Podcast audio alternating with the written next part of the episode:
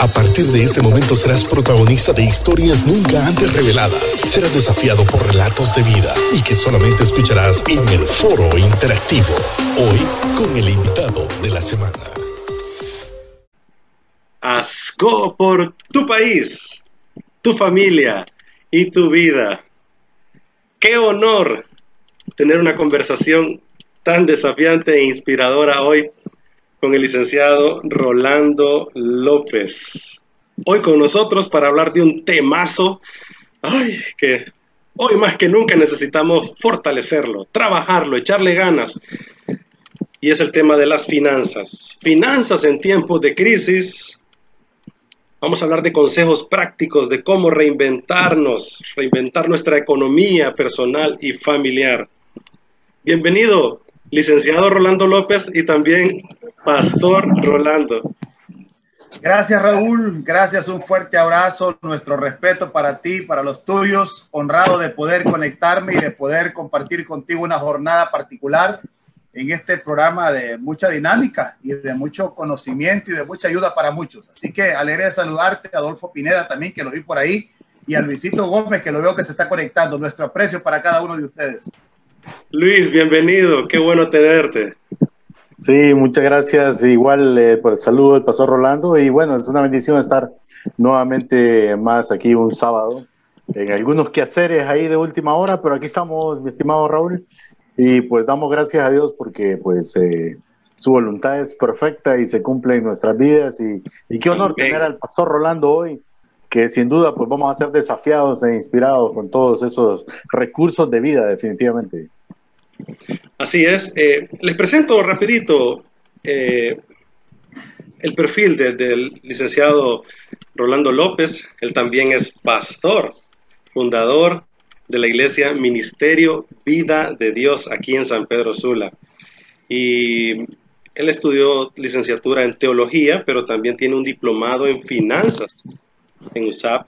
Ha estudiado finanzas y ha entrenado por más de 20 años a personas, familias, empresas y diferentes emprendimientos. Él es conferencista, consejero familiar y mentor financiero. Qué privilegio tenerte, Rolando, de verdad que es una alegría y animo a todos para que alistemos lápiz, miren, aquí estoy yo con el mío, y papel. como siempre. Sí, sí, hay que andar siempre un lápiz para escribir todas las ideas y las visiones. Rolando, Platícanos eh, la pregunta de cajón. Hay dos áreas de, nuestra vida en este momento que están siendo golpeadas por esta pandemia, la salud y las finanzas. Danos tu pensamiento al respecto de todo esto que está ocurriendo en el mundo entero. Sí, bueno, eh, yo pudiera agregarle no solo dos áreas, Raulito. Para mí hay más áreas que están siendo golpeadas. El área emocional, Sí. ¿Verdad? La vida del espíritu de los hombres, la vida espiritual, donde muchos han dudado en la fe, otros se han afirmado en la fe, ¿verdad? El ámbito de la salud, la familia, ¿verdad? Para nosotros de repente será una alegría poder compartir con los nuestros y estar en casa, para otros ha sido un punto desafiante también para muchos, ¿no? ¿Verdad? Leí hace poco un estudio ¿verdad? En el sur de la Florida, donde se reportaban que se ha triplicado la llamada solo de violencia doméstica porque no se ha aprendido a convivir en casa. Y bueno, ha sido un tema sumamente fuerte, ¿no? Poder hablar, eh, algo que no estaba en agenda, algo que tú y yo no lo pedimos, no lo oramos, ¿verdad? No lo, no hicimos una petición, sino que es parte del acontecer de la vida de todos. Que todo, es más, no solo ni San Pedro Sula, la ciudad donde estamos nosotros, eh, ha sido, está con este desafío, sino que las naciones enteras, continentes enteros, países enteros están en crisis convulsionados por esta situación, ¿verdad? Donde han colapsado sistemas económicos, sistemas de salud, la familia, el nivel empresarial, sectores económicos han sido sumamente golpeados por esta situación. Y yo lo llamo así, estamos viendo un momento histórico de la vida, ¿verdad? Donde tú y yo nos vamos a sentar posteriormente y vamos a contar las anécdotas y aquellas cosas que ahora nos de repente nos causaron inquietud, pero después serán como un estandarte de victoria para cada uno de nosotros. Pero yo creo que eh, no es nada fácil poder afrontar, pero yo creo que también en medio de toda circunstancia debe de haber alguna respuesta correcta para las cosas. Soy de los que creo que en medio de cualquier temporada tenemos que aprender a responder para la vida. ¿verdad? Porque la vida tiene esa demanda, tiene esa demanda. Todos en la vida vamos a vivir circunstancias, temporadas, momentos, situaciones no gratos, pero que de repente tenemos que afrontarlos de la mejor forma para poder avanzar. Así que estamos en un momento muy particular de la historia. Imagínate, antes este, este programa lo hubiéramos hecho en una cabina de radio. Ahora hemos tenido que adaptar medios, ¿no? ¿verdad? Muchos poner un, una sábana atrás colgada para poder hacer un fondo, otros buscar una esquina, el desafío del Internet, sí. Eh, eh, ¿verdad? Las señales, pues, más aún el equipo, el equipo que, tecnológico que usamos, ¿no? Cuando muchas veces queremos tener, pero el punto es tratar de buscar solventar para poder avanzar. Y en el área de la salud ha sido un tema muy, muy delicado, ¿verdad? Donde muchas personas están sumamente siendo afectadas por, esta, por, este, por este virus, por esta pandemia. ¿verdad? Donde muchos han, están luchando por su vida, hemos tenido familiares, amigos, eh, compañeros de, milicias en el, reino, en ámbitos de vida, donde han sido golpeados, otros han, pues, han tenido que partir, ¿verdad? Pero eh, yo creo que ese es el desafío que nos presenta. Y en el ámbito económico, mucho más, ¿verdad? Porque cada persona define su estilo de vida, cada persona tiene eh, un modo de vivir, ¿verdad? Y esto pues ha venido a golpear, a truncar eh, no solo la vida particular nuestra, sino que también de los emprendedores, gente de negocios, ¿verdad? Empresarios, eh, con el sistema económico de las naciones ha venido a ser totalmente cambiante, ¿no?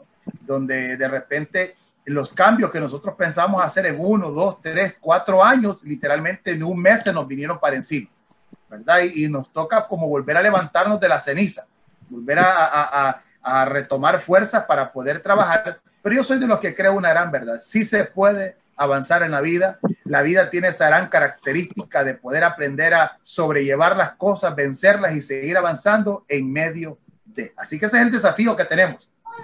Es el desafío que tenemos, al cual tenemos que afrontar con mayor fuerza, mayor voluntad y con mucha fe. Y sobre todo con mucha sabiduría. Porque hoy con, ese, con, con muchos aspectos que medimos de activación inteligente. Eh, eh, tenemos en juego algo muy importante en la finanza, lo que es el recurso, el, el, aspecto materia tangible, dinero, como quieran llamarle, pero el aspecto de la vida. Y ahora nos ha tocado redireccionarnos en esta línea, redefinir prioridades. Oye lo que te estoy diciendo, redefinir prioridades. Mm, mm. Porque nosotros estamos en una ciudad donde es una ciudad del avanzado, sí. ¿verdad? La ciudad de la productividad la capital industrial del país, donde todo es fuerza, todo es dinero. Tú sabes que ahora estamos casi activados 24/7. Nos hemos encontrado en un Denis contigo a las 12 de la noche haciendo conversaciones y eso nos ha roto esquemas. Cierto. Pero eso al mismo tiempo tiene una doble cara, donde esa mentalidad nos puede truncar y nos ha llevado a poder tomar desafíos enormes que ahora no hay manera de resolver de economía contra la salud donde esta situación nos ha traído un punto tan desafiante. Entonces, bueno, lo que nos toma es tomar medidas sabias y emprender, aceptar desafíos, retos desde la plataforma de vida que ahora mismo tenemos. Cierto.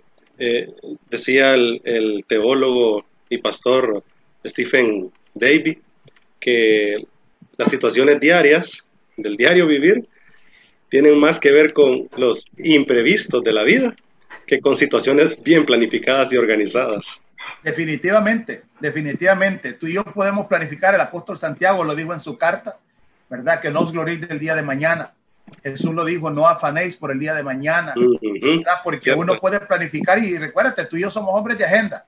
Planificamos, papel en mano, ¿verdad? Lápiz en mano y somos hombres que estamos tirando rayas cada rato, pero una cosa es lo que nosotros planificamos, otra cosa es lo que Dios designa y otra cosa es lo que la vida nos presenta. Son tres cosas muy distintas que hay que aprender a cuadrar esa ecuación para poder avanzar correctamente. Y Luis está viviendo eso ahorita. Él tenía planificado estar temprano conmigo en la introducción del programa, pero el imprevisto vino y hay que atender los imprevistos, las prioridades en la vida, Luis. claro, hay que responderlas. Sí, sin duda. Eh, realmente que fue toda una cátedra la que nos acaba de dar el, licenciado, pastor, como le quieras llamar, Raúl. Yo le digo pastor, pastor Rolando. Rolando me llamo, Rolando en, me llamo. en, este, en, este, en esta introducción realmente eh, que fue muy, muy, muy enriquecedora. Pero yo digo, pastor Rolando, usted tocó un punto muy importante y es cómo esto ha venido a, a trastocar eh, la normalidad, si se podría llamar así, de las personas. Y sin duda hay como usted lo mencionó, hay, hay diferentes puntos de vista. Hay aquellos que, que, han estado en su casa cuidándose y todo, y está muy bien, perfecto, y que puede que siga haciéndolo.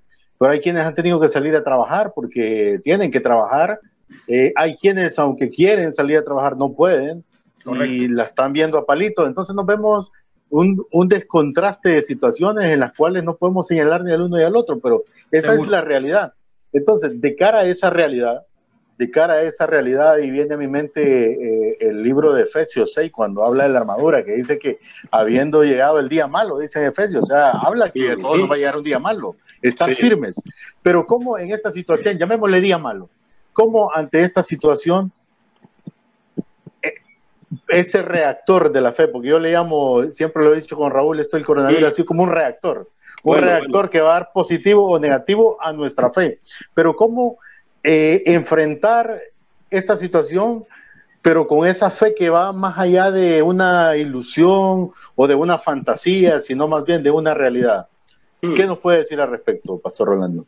Mira, en este ámbito hay tres grupos que están marcados en el contexto social. Vamos a hablar un poco del aspecto sociológico. Número uno, los que quieren activar su economía porque ellos están llamados a poder manejarlo de esa manera, nivel empresarial, negocios, de emprendedores, que la gente que está pues eh, con sus actividades como negocio. Tú y yo tenemos, vemos, tú quisieras estar nuevamente en tu trabajo, en tu actividad, pero la situación nos para, pero no hay mayor compromiso, mayor riesgo, mayor necesidad, hay necesidades suplidas, hay respuestas para poder estar tranquilo en casa. Hay el segundo grupo también los que quieren reactivar su economía porque hay necesidades y compromisos que cumplir ¿verdad? Donde de repente hay cosas que hay que responder, compromisos, escuela, colegio, necesidades. Y ese grupo está ahí. Pero hay un tercer grupo que es el grupo de mayor riesgo, porque estos dos grupos primero se pueden resguardar y aguantar un poco en casa. Pero hay un tercer grupo que es el grupo donde hay que responder a la necesidad del día a día, ¿verdad? Donde es la gente que se expone, ¿verdad? Para poder eh, llevar el día a día y está más expuesta saliendo de sus casas para poder eh, responder a esta situación ¿verdad? Y en estos dos grupos, entre estos tres grupos, tiene, podemos segmentarlo en dos grupos al mismo tiempo, que sería la gente que camina con la prudencia correcta y las medidas correctas y quienes no creen y no están en esa prudencia y causan un mayor caos, ¿no? Yo no sé si a ti te ha pasado, pero yo me encuentro con gente que literalmente no cree en la enfermedad, no cree en la situación, y otros que son hasta un poco más irresponsables que de repente pueden hasta estar contagiados del virus y se exponen sin ninguna medida hacia más personas y ni siquiera lo maneja. Pero bueno, el punto interesante de todo esto es que todo este ámbito nos causa un desafío de vida. Cada persona tiene su plataforma de economía y su plataforma de vida. Es una palabra muy importante que tenemos que aprender a trabajar. Lo que significa, por ejemplo, nosotros tres y los que están conectados con nosotros, cada quien tiene un pensamiento de cómo vivir, está definido cómo va a vivir, ¿verdad? Unos con solvencia, otros de repente asumiendo compromisos y riesgos y otros avanzando con mayor fuerza para poder adquirirlo. Pero yo soy de los que creo que en medio de estas temporadas, fíjate, y de medio de cualquier circunstancia que nosotros podamos tener, eh, yo creo que la vida siempre tiene una desafiante. Eh, hay algunas frases que yo he manejado que para mí son determinantes y me gusta esa, esa frase que, que, que, ustedes manejan, liderazgo, liderazgo, o sea, eh, ese es un liderazgo en acción, ¿verdad? Lo cual es determinante para la vida. Y yo soy de los que creo que en medio de las temporadas de la vida, los hombres tenemos que aprender a tener determinación y aprender a pilotear en medio de las tormentas. Yo manejo esa frase. O capitanes de alta mar. Mm, ¿Qué significa esto? Que tenemos que aprender a enfrentar la vida como es. Todos en la vida vamos a enfrentar situaciones, todos, todos, de cualquier índole. Es más, hay quienes de repente en medio de estas temporadas podemos estar atendiendo dos, tres, hasta cuatro cosas que son más desafíos que otra situación. Y cada quien brega en una área me explico, algunos podrán estar bregando con situaciones económicas, con una canasta básica, otros están bregando con situaciones de familia, otros están bregando con situaciones de salud, otros con un negocio, una empresa y cada quien con su situación. No se menosprecia a nadie, pero hay que tener un equilibrio de vida. Y yo siempre digo así, más que una inteligencia, un, un alto coeficiente intelectual, ahora tenemos que tener un alto coeficiente emocional. Mm. para saber canalizar desde la perspectiva correcta el acontecer que se nos está dando. La vida de Dios en el corazón del hombre, la vida en Cristo, la madurez de los hijos de Dios, la vida del espíritu de los hombres nos lleva un solo punto, a vivir con madurez. Y la madurez de los hombres no es para poder creerme, la madurez en Cristo en los hombres, no es para que yo me crea más que nadie, sino es para poder resolver la vida desde una perspectiva distinta. Imagínate el apóstol Pablo cuando menciona, dice, porque esta leve tribulación momentánea únicamente producirá en nosotros un peso mayor de gloria. él no está hablando que no vamos a tener circunstancias Tú y yo podemos leído los salmos y hasta los hemos predicado, ¿no? ¿Verdad? Cuando él dice, porque esta, eh, habla de tribulaciones, circunstancias, de temporadas. Tú vas hasta la iglesia de los Corintios, vivieron sumas necesidades, persecuciones, enfermedades, escasez. O sea, siempre hubieron circunstancias. Abraham tuvo crisis, Noé tuvo crisis, te vas allá por el libro de Génesis capítulo 26, Isaac va a decir, hubo tiempos, eh, hubo hambre en el tiempo de Isaac como hambre en el tiempo de Abraham y había escasez por los jueces, que había hambruna y quise que se compraba el estiércol de las palomas. Imagínate usted, imagínate eso, que nosotros no hemos llegado hasta ahí. El libro de los jueces cierra diciendo que cada quien hacía como bien le parecía, o sea, en pocas palabras, más que una crisis económica o de recursos, había una crisis de vida, de, de ausencia de valores, que no estamos. Entonces, esto siempre ha existido. ¿Verdad? José, usted, usted se recuerda cuando eh, José fue el, el, hombre que trajo respuesta para su familia, para, para Israel, ¿verdad? Que tuvieron que venir porque no había recursos. Entonces, siempre han habido crisis. Pero yo creo que la, la respuesta a todas estas temporadas de la vida nace del gobierno y el liderazgo que los hombres podamos ejercer en medio de cualquier temporada. Y aquí es donde tenemos serias dificultades nosotros. Por eso es que la crisis no es exactamente económica, la crisis es ausencia de liderazgo para enfrentar las circunstancias. Esa es la mera mm. crisis. Esa es la mera crisis que hemos tenido. Entonces no hemos gobernado la vida desde la manera correcta. Y ahora nos está afrontando a muchos una situación que no supimos manejar por, escúchame esto, por falta de orden de vida tiempo atrás. Yo tengo un, he, estado impartiendo un taller, por ahí lo tengo en Facebook en mi página, donde hablé de errores que nos cometimos, er, er, enseñanzas que nos deja la pandemia. Y una de las enseñanzas que nos ha dejado esta situación, que es la peor forma de aprender. Es más, yo soy de los que me rehuso, Raulito, a que una pandemia me enseñe. A mí me enseña el Espíritu Santo. A mí me enseña la sabiduría de Dios. A mí una pandemia no me está enseñando. Sí, a mí me enseña la sabiduría de Dios. Entonces, yo enseño un concepto por ahí que llamo, que, que, explico mucho esto. Y digo yo, que cuál es la enseñanza que nos deja la pandemia para muchos. Bueno, aprender a valorar cosas que antes no valorabas. ¿Cuánta gente mm. usó dinero incorrectamente antes que ahora le está pesando? Porque ese es el problema cuando no tenemos un orden y una definición de vida. Utilizamos recursos en cosas incorrectas. Entonces, es una serie de amalgama de situaciones que lo que nos sorprende y nos golpea es la situación de vida, pero muchas veces no es la causa, es el efecto de la vida que hemos tenido. Y aquí es donde a veces cometemos el error, justificarnos en gente, en temporadas, cuando a veces hemos sido nosotros los provocadores de algunas cosas. Yo siempre hago una pregunta a muchas personas y se las voy a hacer a ustedes a los que están conectados por ahí. Si usted sacara cuenta de cuánto dinero ha pasado por sus manos, deme una cifra, no me la dé, pero solo te imaginas cuántos recursos sería el que, y te darías cuenta que más de algún valorcito de por ahí te hiciera falta oro. Muchos están pensando en el café que se tomaron antes, que le está haciendo falta ahora para comprar cosas básicas. Que ahora podemos tener 20, 30 pares de zapatos y andamos en chancletas en la casa. ¿Te ha pasado? Sí, sí. Sí, puedes tener camisas buenas en un closet y entre ellas solo andamos con la misma camiseta toda la vida, porque ¿para qué lo demás? Si hay que echarse eh, eh, bañando con jabón a cada rato, haciendo espuma por todos lados. Entonces, aquí es el desafío, ese es el desafío que nos presenta esto. Pero volvemos a lo mismo, es porque hay cosas que no las canalizamos, pero en medio de eso debemos de aprender a enfrentar, para mí lo primero es enfrentar y aprender a liderar la vida con la actitud correcta. En este caso nuestro sería con fe correcta, porque desde ahí podemos fracasar, desde ahí podemos empezamos a fracasar. Wow. Interesante. Y ya tenemos a mucha gente conectada en nuestras redes sociales. te envían muchos saludos, Rolando. Eh, María Elizabeth Martínez. Saludos, mi pastor. Marlon Escobar, interesante tema, Pastor Rolando. Eh, Denis Borja, mi brother, el director de APME Juvenil en el sector de cofradía, siempre conectado con nosotros. Dagoberto Arguijo, pastor. Nuestro corazón también con ustedes. Gran hermano y compañero de milicias. Sí, sí, sí. Ernesto Gómez desde México. Muy buena temática. Saludos especiales al pastor Rolando López. Un abrazo. Con, Pastor Ernesto estamos desarrollando la escuela de finanzas en, la ciudad de él. Sí. Interesante, Rolando.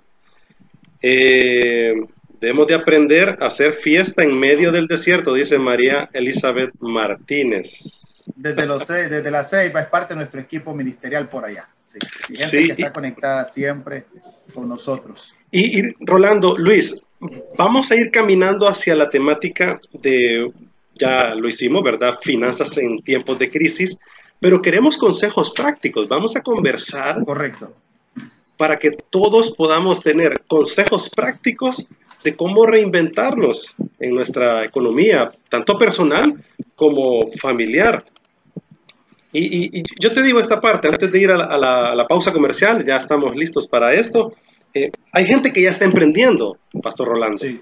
Luis, hay gente que ya se está animando, hay gente que ya tiene la idea y va con pequeños pasos, eh, eh, pues haciéndole ganas, como dicen, y está tratando de tener ya ingresos extras a su casa. ¿Qué hacer con esa semilla entonces? ¿Qué primeros pasos se deben dar en la parte económica, financiera? Porque si empezamos a agarrar dinerito y lo gastamos y lo gastamos muchas veces en cosas que no son necesarias ni importantes, entonces la semilla se va a perder.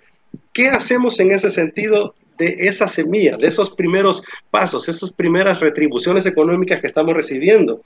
¿Y qué podemos hacer a los que ya tenemos algunas deudas acumuladas en este sentido? Si quieres, si quieres darnos una introducción antes de ir a, a la pausa y después lo desarrollamos.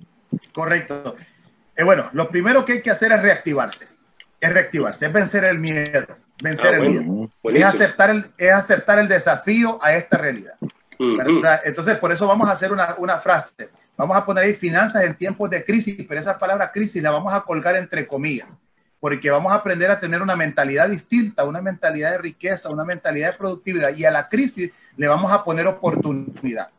Escúchame lo que te digo. Cada quien le pone el nombre a la situación que vive según el entendimiento que tiene. Mm, Cada quien se lo pone así. Tú y yo hemos viajado fuera del país y una de las ciudades donde yo viajo mucho a impartir escuela, a administrar y a ver familia y amigos es a la ciudad de Miami, Florida. Y la ciudad de Miami en una ocasión nos tocaba viajar y pegó los últimos huracanes que pegó. Nos postergaron un poco el viaje y viajamos como al segundo día de haber pegado el huracán. Y me reúno siempre con la gente que compartimos y a medida viajábamos del aeropuerto hacia la zona donde iba, nos desviaron por muchos lugares. Mirabas aquel montón de casas dadas vueltas, aquella gran situación. Pero nos quedamos platicando con la persona. Yo lo que podía ver era bastante trabajo. Y me reuní con un grupo de amigos que estaban ahí, que trabajan en la construcción, que hacen cosas distintas. Y me dice, pues, si quiere o no, afligidos un poco. Y me dice, no, pastor, bueno, aquí hay trabajo. De repente no de lo que usted hace, ¿verdad? De repente estar pegando cerámica o estar poniendo granito, pero acá hay trabajo de levantar cercos, recoger basura, cortar árboles, limpiar casas, ir a lavar piscinas, qué sé yo, de todo lo que usted pueda hacer. Entonces, para mí lo primero que tenemos que tener es la mentalidad correcta para enfrentar la crisis. ¿Por qué? Porque si yo me, si me debo absorber por las, de, por las circunstancias, por la temporada, todo lo voy a ver en caos. Es más, mira qué tan importante es esto, Raulito, que tú puedes ver que hay gente que tiene gran oportunidad, pero porque la mentalidad es negativa, todo lo ve complicado. Y muchas veces tú y yo hemos dicho, si a mí me tocara esa parte, otro gallo me cantara, como decimos aquí en Honduras, las cosas me pintaran distintas.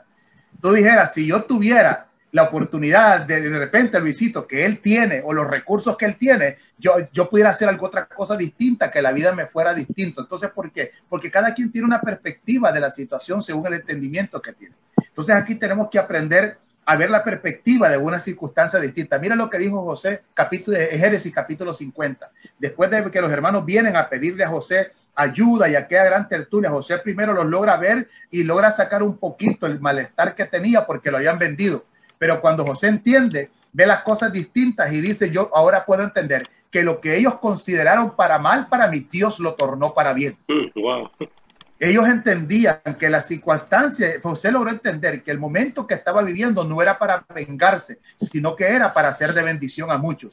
¿Y qué te quería decir? Por ejemplo, entonces la gente, cuando otros miraban caos, crisis y huracán, otros vieron oportunidad de trabajo para poder avanzar. Entonces, lo primero es la actitud y la mentalidad correcta para liderar en medio de la temporada. Lo segundo que viene, para mí es importante, diversificarse. Y aquí tenemos el desafío nosotros mismos, porque estamos acostumbrados a hacer lo mismo. Imagínate que tú y yo nos pusiéramos, no, si no, no, si no es en cabina de radio y colocho que no nos sirve el agua, nosotros le decimos colocho Adolfito de primera. Me explico, no hacemos nada. Pero nos ha tocado. A ti te ha tocado poner tu teléfono, ponerte tu propia agua no, y aprender a, estudio en mi cuarto. aprender a utilizar estos celulares, estas computadoras, el Zoom.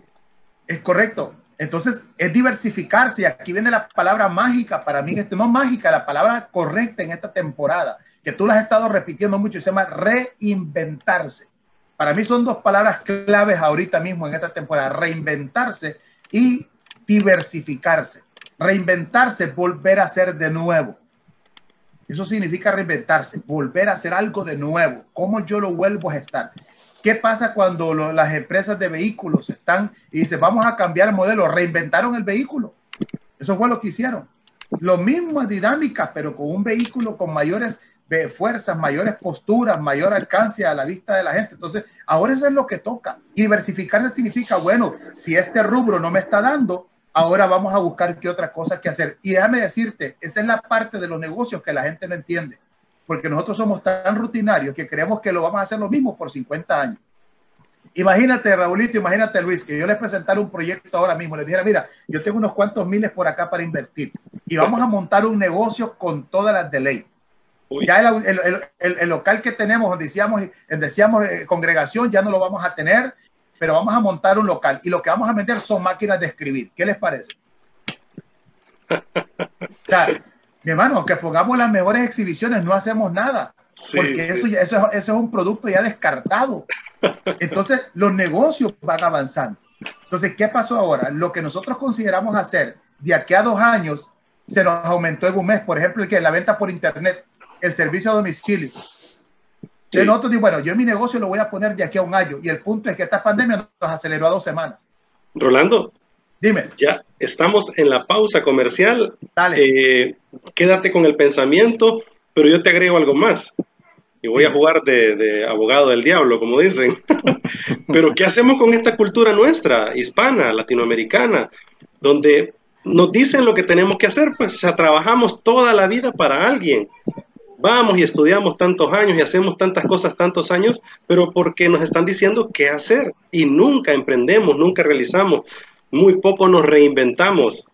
¿Te parece si vamos a la pausa, mi estimado Luis Gómez? Esta plática se pone buenísima. Vámonos a la pausa, mi estimado Raúl, y siempre nos quedamos aquí en Facebook con todos los que están con nosotros vía Internet. Así es, mi estimado Raúl. Sí, sí, hombre. Eh, interesante. Eh, no, definitivamente, yo creo que eh, agregándole también en esa parte, y tal vez el pastor Rolando, pues yo sé que él puede conjugar más esta idea, pero lo que yo te venía diciendo, lo que habla el doctor César Vidal en, su libro, acerca de cómo nosotros, lo que tú hablabas de cultura, aunque al final de cuentas nosotros que somos de reino, no pertenecemos a, la cultura, en cierto modo. Sí, en teoría, Sí, pero es un tema bien profundo, pero, eh, pero así es. Dijiste pues, la verdad, dijiste la verdad, Raúlito, en teoría. Pura teoría. Sí, el problema es que tampoco se nos ha enseñado la cultura de reino, se nos ha enseñado cultura evangélica, pero no cultura de ah, reino. Y, ahí tenemos el fracaso. Entonces, entonces el trámite es de que eh, leyendo lo, lo, que te decía el libro de César Vidal, creo que tenemos que aprender mucho, en este caso, pienso yo, de la iglesia de China, como siendo una iglesia perseguida prácticamente en el anonimato, es la iglesia de mayor crecimiento en el mundo. Y, y, y, no solo en crecimiento, obviamente que están alcanzando, sino realizando misiones, a tal punto de que uno de los, de los acontecimientos proféticos del pueblo de Israel, que era que los extranjeros llegarían a arar su tierra, eso ya, está, ya es un hecho cumplido.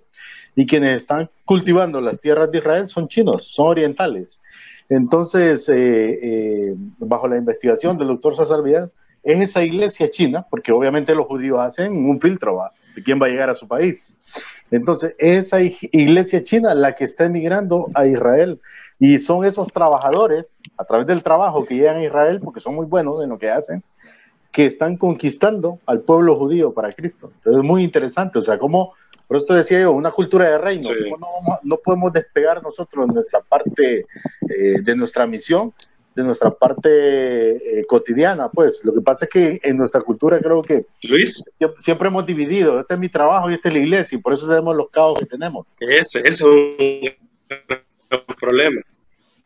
Y, y las Sagradas Escrituras y el pueblo judío nunca eh, bifurcó, dividió lo sagrado con lo secular, o sea, la vida diaria con la vida en Dios, o sea, nunca lo hicieron así. Luis, te agrego, Rolando, otro detalle de la iglesia de China. ¿Cuál es? ¿cuál es la iglesia famosa en China? Decime un nombre. Decime un congreso chino de, grandes eh, predicadores, no sé, grupos de alabanza. Ellos trabajan por el reino. Dos, uno, vamos al aire. Continuamos en Liderazgo Radio, porque liderar es servir e inspirar. Haz go por tu vida, por tu familia y por tu nación, sin duda, mi estimado Raúl. Hoy con nuestro invitado, licenciado Rolando López, con una extraordinaria conferencia, realmente no está dando, Raúl, toda una cátedra de finanzas. Qué mejor que, que él, que pues eh, ambos le conocemos y muchos de los que nos están viendo y escuchando, y, nos está hablando no simplemente un, un currículum, sino una esencia de vida, pues, y, como familia, como persona. Así que qué mejor que recibir y escuchar eh, todo lo que nos está exponiendo hoy el pastor Rolando López. Sí, y gracias a todos por la sintonía. Eh, nos dice Ernesto Gómez desde México, no aprendemos de la crisis, aprendemos a movernos con la fe en medio de la crisis. Y algo que me encantó, que bueno, vamos a reinventar el nombre de este programa, es Finanzas en tiempos de oportunidades. Ya no en tiempo de crisis, sino en tiempos de oportunidades. ¿Cómo estamos viendo el panorama? Gracias a Lourdes Medina, bendiciones, Pastor. Melvin Castillo, saludos, Pastor. Javier Madrid, conectado. Eh, gracias, Claudia Ponce también. Eh, Lidia Santos, una gran realidad, nos dice, y así mucha gente conectada también, mi papá, Pastor Raúl Paz, mi mamá Ruth, eh, te envían saludos, Rolando, y gracias, gracias. respeto para tu familia. Gracias a todos por la sintonía. Por favor, pueden hacer sus comentarios, sus preguntas. Aquí estamos leyéndolas y eh, conéctese con nosotros. También este contenido lo va a encontrar en el Spotify, Liderazgo con Raúl Paz Jr. y también en el YouTube y en las diferentes plataformas, porque necesitamos seguir siendo desafiados e inspirados. Luis, unimos el pensamiento entonces tuyo, ahorita ya te lo voy a permitir, con lo que hablábamos, la cultura hispana, latinoamericana, ¿verdad? Nos cuesta organizarnos en el tema financiero, también nuestro eh, pensamiento a veces va hacia que otro me diga qué tengo que hacer y trabajo 30 años, 40 años para alguien y pues mis sueños y mis emprendimientos, ¿dónde quedan, verdad? Entonces, Luis, y después el pastor Rolando.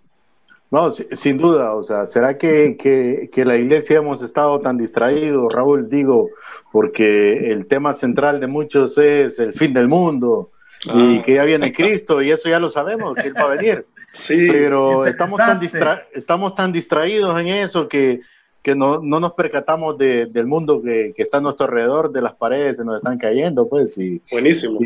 entonces, o sea, digo esto como un pensamiento general, pero básicamente quisiera escuchar al pastor Rolando en torno a esto, de cómo, cómo, cómo, cómo integrarnos, porque estamos desvinculados, decíamos en la pausa, pastor Rolando, o sea, nosotros los cristianos, hablando, refiriéndome al pueblo de Dios específicamente, correcto, somos la sal del mundo y la, y la luz de esta tierra. Y a veces como que no, nos aislamos, nos, nos metemos en el salero de nuevo, cuando mm. realmente la sal tiene que estar hacia afuera. Entonces, ¿qué, ¿qué, nos puede decir referente a esto? ¿Cómo afrontar desde esa perspectiva todo esto que estamos enfrentando? Bueno, han tocado dos temas muy, particulares y es una gran esencia lo que están diciendo. Eh, las culturas son necesarias aprender a definir. El hombre, el hombre construye su mentalidad desde el día que nace. El hombre construye su mentalidad desde el momento que te empieza a tener concepción. Y hay, hay cuatro aspectos que construyen la mentalidad de un ser humano. Escúchame lo que le voy a decir y espero me lo tomen, me lo tomen, lo sepan entender. Eh, eh, pobreza no es dinero, pobreza es mentalidad. Pobreza no es dinero, pobreza es mentalidad. El problema es que nosotros todo lo hemos ligado al dinero porque nos han enseñado cosas incorrectas del dinero. Explico, esa es la crisis que tenemos en nuestra cultura, ¿verdad? Por eso podemos ver gente eh, completa con salud en un semáforo, pero podemos ver a alguien con una falencia de física trabajando honorablemente, porque la mentalidad es un aspecto bien importante. Y la mentalidad del hombre se construye por lo que usted escucha, por lo que lee, por lo que ve y por lo que alguien le enseña. Son las cuatro cosas que usted construye su mentalidad. O sea, que cada uno de nosotros, la mentalidad que tiene y lo que piensa y lo que opina, el criterio, el juicio, el pensamiento, nace de lo que se nos ha inculcado y se nos ha enseñado. ¿Me explico? Usted piensa de la familia, lo que ha aprendido de la familia. Nosotros pensamos de Dios lo que se nos ha enseñado de Dios. Es más, hay que entender hasta ver desde qué faceta. Muchos creen que Dios está con un garrote en la mano viendo a quién le pega un golpe cada día. Y a todo lo que nos acontece le llamamos de gracia y maldición y castigo de Dios. Yo creo en un Dios de bondad, un Dios de amor y un Dios de gracia. Y ahí es donde hemos tenido el conflicto porque tiene que ver quién te lo enseña. Entonces, uno de los problemas con el contexto financiero es que hay gente pobre enseñando de riquezas. Wow. ¿Me entiendes? Y hay gente endeudada enseñándote del dinero. Entonces, lo que a nosotros se nos enseñó en cuanto a finanzas fueron aspectos totalmente desfasados. Por ejemplo, se nos enseñó más a ir a un banco a pedir préstamos que podría depositar para poder hacer proyectos. Entonces, cuando venimos a revisar qué mentalidad se nos enseñó, eso es bien determinante. Y si hablamos de cultura, lo que tú decías, Regulito, te dije cómo se construye la mente. Ahora te voy a enseñar cómo se, qué, qué, nos, qué cosa nos construye la mente. Número uno, tiene que ver nuestra familia, con qué mentalidad nuestra familia se formó. Y a veces, si hablamos de iglesia, este es otro punto muy desafiante, ¿verdad? Por ejemplo, uno de los conceptos de la familia es, mire, pues mire, hijo, nosotros somos pobres pero honrados. Entonces nos enseñaron que pobreza era, era, era honorable. Y no tengo nada con ser honorable, pero yo puedo, yo, puedo creer que también podemos tener recursos y ser honestos. Yo no sé ti, pero yo conozco gente con recursos y que es muy íntegra en la vida. Se demuestra más. Seguro que sí. Me explico. Entonces tiene que ver el entorno, tiene que ver, eh, perdón, la familia, tiene que ver el entorno con quien me crié, en el ámbito donde me formé, ¿verdad? Eh, tiene que ver, por ejemplo, eh, la sociedad con que me formo, cuál es el pensamiento que nos embarga la sociedad. Imagínate nosotros los grandes, eh, las grandes comisiones para ir a, a, otras, a, otros, a otras naciones, es más para ir a pedir que para poder expresar las bondades que tenemos como país. Y somos buenos para dar lástimas y a la hora de los recursos los manejamos incorrectamente porque no tenemos la mentalidad para ello. Entonces hablamos de, de, de la cultura, las sociedades, Hablamos también, por ejemplo, y para mí un punto que es totalmente complicado, ¿verdad? Y tú lo mencionabas, Raúl, ¿de dónde viene todo esto? Bueno, yo lo llamo así, de los sistemas educativos nuestros que están caducados en mentalidad. Yo tengo una enseñanza, un taller que se llama Un crimen llamado educación. Porque tú vas a una empresa, una, por ejemplo, yo le digo, ah, por ejemplo, yo, yo hago esta pregunta, mírate, Raúl, yo le hago esta pregunta y te la voy a poner en un lugar que siempre lo pongo como testimonio, que yo la hice, por ejemplo, en Miami, en una convención de mil personas, que di un taller de finanzas. Usted sabe que hay una cosa que te diga el hondureño, pero cuando te hablo de todo tipo de personas en esa zona, caribeños, latinoamericanos, hice la pregunta, ¿cuántos un día con quien usted se crió, se formó, se educó, a un día alguien lo tomó de la mano y le dijo, véngase hijo, véngase nieto, véngase sobrino, yo le voy a enseñar cómo se administra y cómo se produce el dinero y pedir, levánteme la mano. Es más, hagámonos esa pregunta nosotros. ¿Quién nos ha enseñado a nosotros de finanzas? Si lo que nos han enseñado es pedir prestado, pero no a estar trabajando.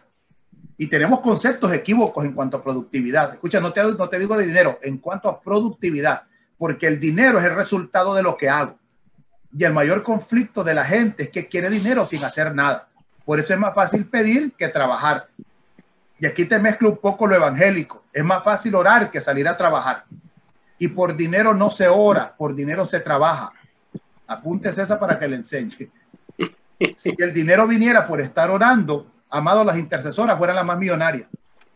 Aquí me perdonan lo que puedo tocar, pero esta es una realidad de vida. Yo creo en milagro financiero y creo en provisión de Dios y creo que Dios puede tocar corazones y te puedo bendecir, pero creo más en la productividad del hombre por las capacidades que Dios le ha dado. Si no, preguntémosle a la viuda que estaba empeñando los hijos y llegó el profeta, le dio aceite, no le dio un cheque. Le dio aceite, la mandó a trabajar para que pagara. Eso es un punto administrativo de productividad. La parábola de los talentos. Ve y negocia con ellos. Salomón era un hombre altamente productivo. Lidia, la mujer de púrpura. Eh, Simón de Sirene. Todos estos hombres eran gente altamente productiva. Pablo dijo un día, bueno, mire muchachos, para no serle gravoso por la obra que ando haciendo, me voy a quedar con Priscila y Aquila. Y se quedó dos años trabajando, haciendo toldos. Ahí está la diversificación. Para poder agenciar recursos y no que hacerle carga a nadie ni al evangelio. Tú te vas por allá, te mando a que te hagas un estudio de una maestría en finanzas que no te le da ninguna universidad. Anda a estudiarte la mujer, la mujer virtuosa. Que todos admiramos, mujer virtuosa, quién era, pero entendamos por qué es virtuosa, por la alta productividad que tiene Revísese por ahí todo el estudio de eso. Podemos encontrar más de 27 cualidades que esta mujer tiene impresionante. Entonces, el punto nace que combinamos la fe con arte de magia que con productividad.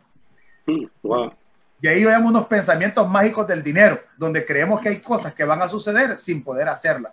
Entonces, esta serie de situaciones nos traen a una mentalidad que nos lleva a una crisis de vida.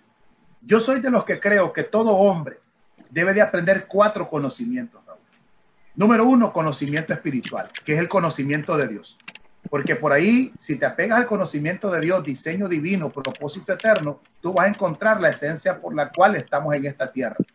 Y entendemos que no venimos a buscar un propósito, venimos a causa de un propósito a esta tierra. El hombre que no entiende diseño siempre estará menguado internamente. El segundo conocimiento que tenemos que tener es conocimiento de vida. Es cómo aprendemos a vivir. Y aquí es donde salimos aplazados. Por eso es que tenemos crisis ahora mismo en pandemia porque no aprendimos a existir, pero no a vivir. Entonces tenemos conflictos para poder vivir con la familia, para poder vivir con la esposa, para poder vivir con el vecino. Me explico, para poder ver la vida desde una perspectiva distinta. Entonces el segundo conocimiento es de vida. El tercer conocimiento es el conocimiento profesional o académico, que tiene que ver con qué podemos hacer. Y salimos aplazados también porque aprendimos a hacer una sola cosa y me apego a lo que tú dices, mecánicamente, pero no a ser creativos para trabajar. Entonces, si yo te, digo, por eso es que ahora muchas personas que están, que lo, que estaban haciendo se les truncó, no hayan más que poder hacer porque no aprendieron nada. Entonces yo siempre enseño esto y se los dejo de tarea a todos. Vuélvase experto en algo. Me explico. ¿En qué sos experto? Por ejemplo, nosotros somos buenos amigos y podemos hacer diálogo, pero si quisiéramos trabajar, yo te dijera, ¿qué podemos hacer los tres juntos que nos genere recursos? Y aquí es donde todo el mundo sale aplazado, porque no sabe hacer más nada. Y la gente dice, es que yo aprendí a hacer esto, más no puedo hacer. Entonces tú lo pones a hacer algo, ayúdenme a barrer, te barren mal, ayúdenme a trapear, me trapean mal, hágame un mandado, te llega tarde. Y si le, y si le reclama, se enoja. Entonces tenemos el conflicto para ser productivo explico? Y le echamos la culpa a Dios, al gobierno, al presidente, al líder, al líder religioso. Y un conflicto que tenemos a nivel de iglesia es que estos temas nunca los enseñamos porque lo hemos hecho un tabú. Lo único que sabemos de finanzas en iglesias es pedir diezmos y ofrenda. Cuando ahora nosotros no caminamos por ley, caminamos por generosidad. Entonces no tenemos la manera dinámica para poder enseñarle a la gente a que se vuelva productiva. Entonces, ¿qué hacemos con esta generación? Imagínate, Raúl, tú y yo nos encontramos con este desafío y venimos con los conocemos de hace muchos años, de 20 años, que venimos trabajando con, jóvenes con una dinámica de ser creativos, de, expresar cosas distintas, ¿me entendés? Pasando, leyendo cosas distintas, viendo ejemplos distintos, pero ¿quién nos modelaba una productividad distinta para la vida? Y, el, y, el, te, y te regreso a los cuatro conocimientos. Y el cuarto conocimiento es conocimiento financiero, espiritual, de vida, académico y profesional y financiero. Y estas cuatro combinaciones hacen al hombre, escúchame esto, productivo para el reino y para la vida. Aquí es el punto. Entonces, aquí tenemos que separar algo. ¿Por qué? Porque tú puedes saber mucha Biblia, pero no puedes tener un pensamiento de reino. Reino y Biblia son dos cosas muy distintas. Entonces, podemos tener mucho pensamiento bíblico, pero podemos ser malas para la vida. Si no, tú y yo conocemos gente de 30 años en el Evangelio, pero nunca ha tenido una buena expresión de vida y no mucho más, no aprendieron a hacer mayor cosa, por eso viven en crisis financiera. Y cuarto, no saben generar recursos, por eso la crisis financiera es menguada. Como tenemos buenos profesionales con buena vida, pero sin recursos, ¿por qué? Porque no aprendieron conceptos y mentalidad financiera de productividad. Y aquí es donde tenemos que amalgamar estos pensamientos. ¿Y cómo solucionamos? Te doy la respuesta. Tenemos que enseñarle a la gente estas verdades y conceptos. De ahí nace la idea nuestra de armar la escuela de finanzas donde muchos, pues, además, a mí te voy, te voy a hacer un, y voy a aclarar un punto. A mí mucha gente me invita porque creen que yo enseño finanzas para andar pidiendo ofrendas y diezmos. Y esa no es mi intención. Yo creo en algo mayor, creo en la generosidad de los hombres. Y yo no, no hago escuela, yo lo que me digo es enseñarle a la gente porque yo entiendo esta verdad. Todos ocupamos ser altamente productivos porque tenemos la capacidad en Dios para poder hacerlo. Y aquí es donde tenemos que aprender a enseñar entonces, en esto te vas a encontrar dos personas, gente que nunca se va a dejar enseñar y lastimosamente no va a poder trascender en la vida. Pero, pero tenés un grupo que sí va a querer aprender. Y bueno, a esa gente yo me puedo dedicar. Hay una conferencia que tengo que se llama Hábitos de la gente pobre y que nunca saldrá de la pobreza. Porque hay gente que por mucha oportunidad que tú le des, nunca va a salir de ella porque ya se acostumbraron a estilos de vida complicados. Pero bueno, donde quiero trabajar es que tenemos que tener una mentalidad mayor. Tenemos que empezar a cultivar una mentalidad distinta para poder enfrentar no solo esta situación, porque ahorita de repente es una pandemia, pero de repente vienen situaciones de, de esto vamos a salir, pronto nos vamos a abrazar y vamos a compartir esto en una cabina de radio, tomaremos café, y pero la cosa es que posteriormente saldrá otra situación. Sí. Posteriormente serán nuevos desafíos. Entonces, como, como personas, como iglesia, tenemos que aprender a entender que hay que desarrollar esta mentalidad, porque ahora viene una generación de jóvenes distintos. Pues, la pregunta sería, ¿qué vamos a hacer con nuestros hijos? Ahí va yo. Ahí va yo. ¿Qué vamos a hacer con nuestros hijos? ¿Qué pasos podemos ir dando? Hay muchos padres de familia escuchándonos. Claro, claro que sí. ¿Qué pasos podemos ir dando? Y también hay muchos padres de familia en potencia, ¿verdad? Jovencitos que ya son novios, se van a casar. ¿Qué haremos con las nuevas generaciones? Porque hemos visto, Luis, Pastor Rolando, prácticamente a una generación de viejos yéndosenos con esta pandemia. Muchos profesionales, mucha gente entendida de nuestros abuelos, tíos, padres muriendo. Así que queda una nueva generación. ¿Qué vamos a hacer financieramente con este mundo? Luis, tú dabas un dato la vez pasada y, lo reconfirmaba esta, esta semana. Estados Unidos, menos del 1% de los ricos en Estados Unidos tienen más del 50% de todo el, sustento financiero de una potencia como es Estados Unidos. y así muchos el 5% de los habitantes tiene 95% de la riqueza. Hoy bien, hablando del, mundo, ¿verdad? Entero. Entonces, ¿qué hacemos? Estamos viviendo también un mundo muy egoísta, muy individualista, narcisista, todo para acá y muy poco, pero poquísimo hacia allá. Luis. Y, y yo le agrego para que el pastor Rolando nos pueda iluminar en ese sentido a, eso que tú estás diciendo, Raúl, eh, y, traigo a, luz las palabras de, del doctor Malumbre también. Formación, Raúl, formación. ¿Cómo, generar, ¿Cómo generar esa formación? En una, en una realidad, si, si hablamos de normalidad, en una normalidad donde aquí no nos escapamos nadie, porque la cultura es donde vivimos, es nuestro día a día y se va a reflejar en la iglesia. La iglesia no está aislada de, lo que vivimos. Al final, en la iglesia reflejamos lo que somos día a día. Entonces, te, eh, voy a ser un tanto fuerte quizá para algunos, discúlpeme, pero... Con los tacos de frente. Sí, pero es que eh, hay, hay corrupción en la iglesia. O sea, en términos general. Y no estoy yo señalando a pastores, a líderes, estoy hablando a personas individuales, porque estamos hablando acerca de, emprender, pero vaya, te pongo un ejemplo, alguien decía estos días y tiene mucha razón, decía, cómo a veces señalamos al gobierno por lo que está haciendo mal y que tampoco vamos a justificar, pero cuando te toca vender una mascarilla la vendes tres veces más cara, estás haciendo lo mismo o peor. Cierto, cierto. Entonces te das cuenta que es formación, o sea, ¿qué estamos haciendo en nuestro entorno, en nuestro círculo de influencia? Estamos copiando, estamos copiando esa formación que, que ha venido eh, por generaciones o, o cómo, cómo emprendemos la diferencia, porque eh, yo recuerdo, y, si algo tengo que sacar a, relucir, eh, en medio de todas sus, sus que, quizá falencias académicas, yo recuerdo a mi madre, que somos ocho, yo soy el menor de ocho, imagínate. Ella siempre me decía, donde tú vas a ir a trabajar, es más importante cómo tú vas a salir de ahí que lo que te van a dar. O sea, a mi mamá no le interesaba decir que yo llegara, no, fíjate que me salí de trabajar de ahí porque ya no me gusta, que eso es muy común ahora ah, no, es que no me trataban bien.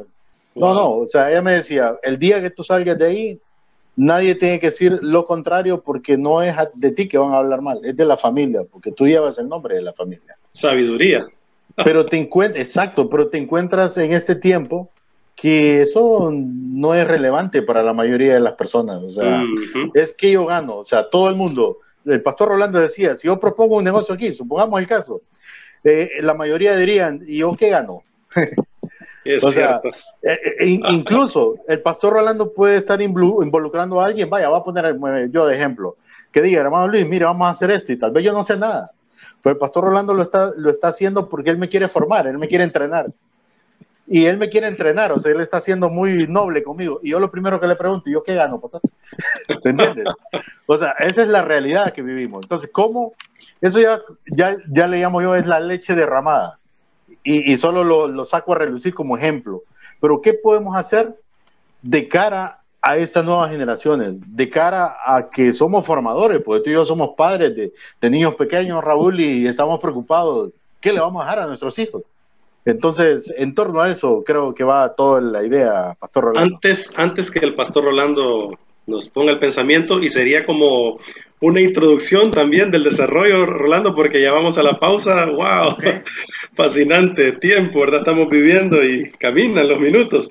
Eh, Quiero agradecerle a los que están conectados con nosotros, mucha gente, Claudia Ponce, Arturo Aguilar, eh, Javier Villalobos nos dice, definitivamente hay que desaprender, o mejor dicho, olvidar lo aprendido y resetear nuestros, nuestro entendimiento en las finanzas. Y es lo que va a hablar el pastor Rolando ahorita. ¿Qué hacemos con nuestros hijos, con nuestros sobrinos, con las nuevas generaciones? Eh, gracias Yolanda Martínez. Eh, Arturo Aguilar, queremos que otros cambien, pero no cambiamos nosotros. Buenísimo. Y mi queridísima Oneida Argueta, un abrazo Oneida, te estimo mucho, te aprecio. Tiempos de no vernos, ¿verdad?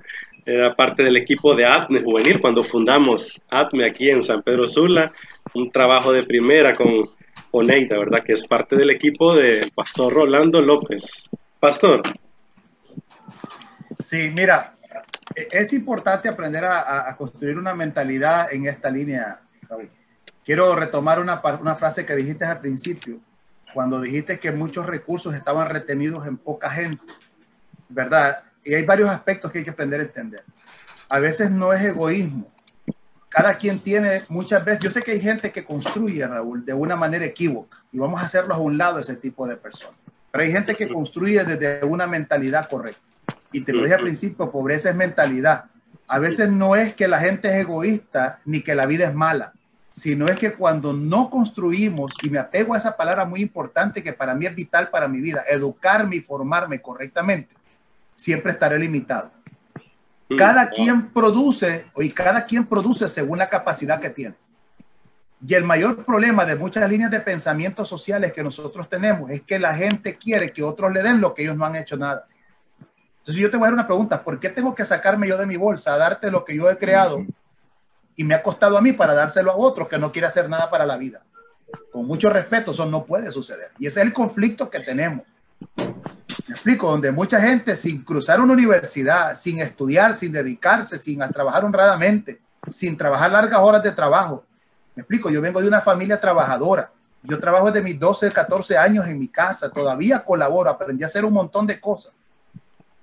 Tengo más de 20 años estudiando esta temática, te la estudio 3, 4 horas al día y sigo estudiándola. Entonces no es cuestión de arte de magia, ni es cuestión de suerte, esto es cuestión de conocimiento en la vida. ¿Me explico? Llevo 20 años junto con, llevo 24 años junto con mi esposa, trabajando y construyendo y formando a nuestros hijos de una manera distinta. Entonces, no es suerte la que me acompañó, es que aún nosotros venimos de hogares mentalidades, entonces todo tiene que ver con un proceso de formación. Me apego mucho a esa palabra que dijo Luis Gómez, que dijo el doctor Malumbre, o sea, es fascinante. Entonces, aquí es donde está la diferencia. Y es donde de repente la iglesia tiene que tomar una iniciativa distinta. Me brinco a lo que decía eh, eh, Luisito. Me explico. Que es donde nosotros, el liderazgo que tiene que surgir ahora, tiene que ser un liderazgo distinto. Además, hay una frase que quiero que, que dejarla bien marcada, que tenemos que eliminar de nuestro vocabulario es, por ejemplo, esa frase, es que yo en mi trabajo secular, amados, usted y yo no tenemos trabajos seculares. Nosotros tenemos una sola vida y es en Cristo. Y desde Cristo yo hago trabajo, desde Cristo yo hago negocio, desde Cristo yo hago, yo hago familia, desde Cristo yo hago ministerio. Entonces yo no estoy con dualidades. Yo, yo no tengo trabajos seculares, porque donde yo trabajé hace 20, 20 y pico de años fue mi último trabajo en una organización. Desde mi último trabajo yo lo hice desde Cristo fui honesto, fui íntegro, teniendo oportunidades de hacer cosas, no las hice porque ese es mi principio de vida por la vida que porto en Cristo Jesús.